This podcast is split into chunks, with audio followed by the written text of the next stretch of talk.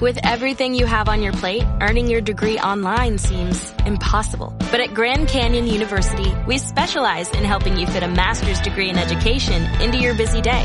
Your graduation team, led by your own GCU counselor, provides you with the personal support you need to succeed. Achieve your goals with a plan and team behind you. Find your purpose at Grand Canyon University. Visit gcu.edu. Hey, hola, ¿cómo están? Bienvenidos al segundo episodio de Spike Invest, el programa, el podcast en donde hablamos sobre inversiones, finanzas, estrategias, bolsa y muchísimas cosas más. Mi nombre es Lautaro y este es el segundo episodio en donde vamos a hablar sobre la bolsa. ¿Qué es la bolsa de valores? Un tema para adentrarnos un poco ya en lo que es el tema de las inversiones, en lo que es la bolsa en sí. Voy a tratar de explicarlo de una manera simple y concisa para que cualquier persona lo pueda entender. Espero que, sea así. Vamos a eso.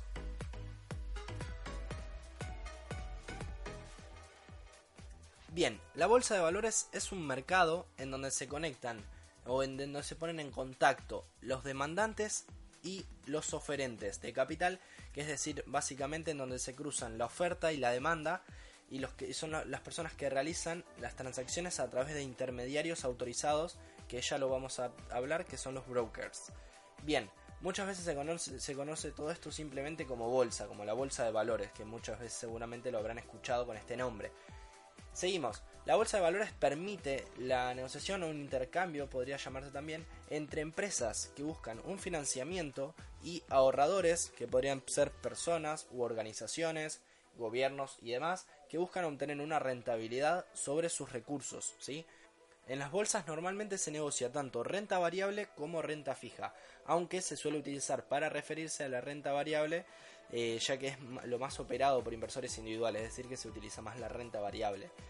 Y bien, vamos al origen de la bolsa de valores, cómo creció, cómo nació, básicamente. Bien, la bolsa de valores tiene su origen en la ciudad de Brujas, que es, para el que no conoce, en Bélgica, en donde una familia de banqueros organizaba en su palacio reuniones en donde se transaban, se transaccionaban activos y se hacían operaciones, entre comillas, comerciales.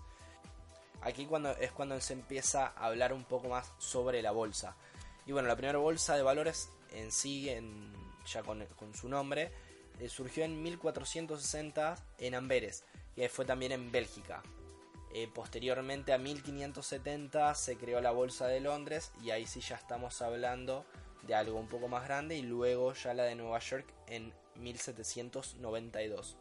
Comento esto un poco el origen de la bolsa para que tengamos una noción al comienzo y para que sepamos más o menos en dónde estamos parados, ¿sí? Pero no es algo súper importante. Bien, seguimos. Las funciones de la bolsa de valores. Bueno, entre las funciones más importantes de la bolsa de valores se encuentran el canalizar el ahorro hacia la inversión productiva, proporcionar información veraz y permanente acerca de la bolsa de valores y bueno, también ver la situación de las, de las empresas, perdón, inscritas en la bolsa, ¿sí? Y bueno, las operaciones realizadas y demás. Otra de las, de las funciones más importantes es ofrecer liquidez, ya que los inversores, esto lo explico un poco, ya que los inversores eh, pueden convertir sus activos, acciones y otros en dinero, es decir, vender sus acciones o los activos que tengan en la bolsa, liquidarlos y así generar liquidez y obtener el dinero. Espero que se haya comprendido un poco el concepto. Otra, eh, una, otra de las funciones importantes que tiene es proporcionar una seguridad jurídica, que esto es básicamente las transacciones están respaldadas y bueno, también se, se responderá por ellas en el caso de que suceda algo. Bien, Seguimos con ventajas, pero para las empresas. ¿Qué ventajas tiene la bolsa de valores para las empresas? Y bueno, participar de una bolsa de valores puede traer varios beneficios a las empresas que, como os digo, se podría comentar eh, uno de los más importantes y creo que el más importante es el mayor acceso a financiamiento. Para la empresa, como se imaginarán, una empresa cuando necesita financiamiento necesita expandirse a algún otro país o alguna otra región o algún otro lugar necesita financiamiento, necesita capital para poder hacer una inversión. Saliendo a bolsa, podría vender sus acciones y de esta manera reclutar gente que invierta en su empresa para de esta manera conseguir el financiamiento y así poder llevar a cabo su expansión o inversión o lo que quiera llegar a ser. Seguimos con la segunda ventaja de la bolsa de valores para las empresas. Mejor imagen de cara al público. Creo que esto no hace falta explicarlo porque es bastante simple. Vamos con la tercera.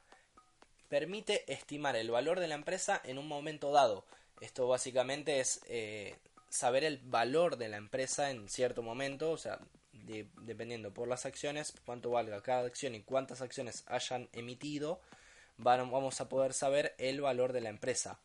Y bueno, esto obviamente va a variar por el valor, por la oferta y la demanda que hemos hablado anteriormente, que esto va a repercutir en el precio de la empresa. Vamos con las ventajas de la bolsa de valores, pero para los ahorradores.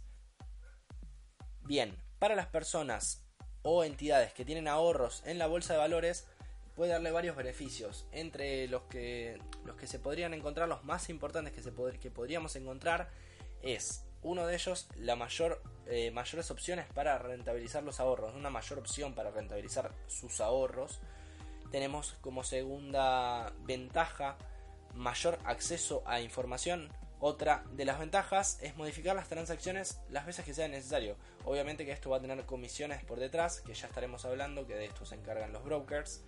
Y por cuarto y último, por cuarta y última ventaja es acceder a un mercado regulado que ofrece una cierta seguridad. Esto también, entre comillas, porque es dependiendo qué tipo de mercado. Así que, sin más, por este episodio lo vamos a estar cerrando y nos escuchamos seguramente la próxima semana con la otra parte de la bolsa de valores. Espero que te haya quedado un poco claro y que hayas comprendido cómo funciona.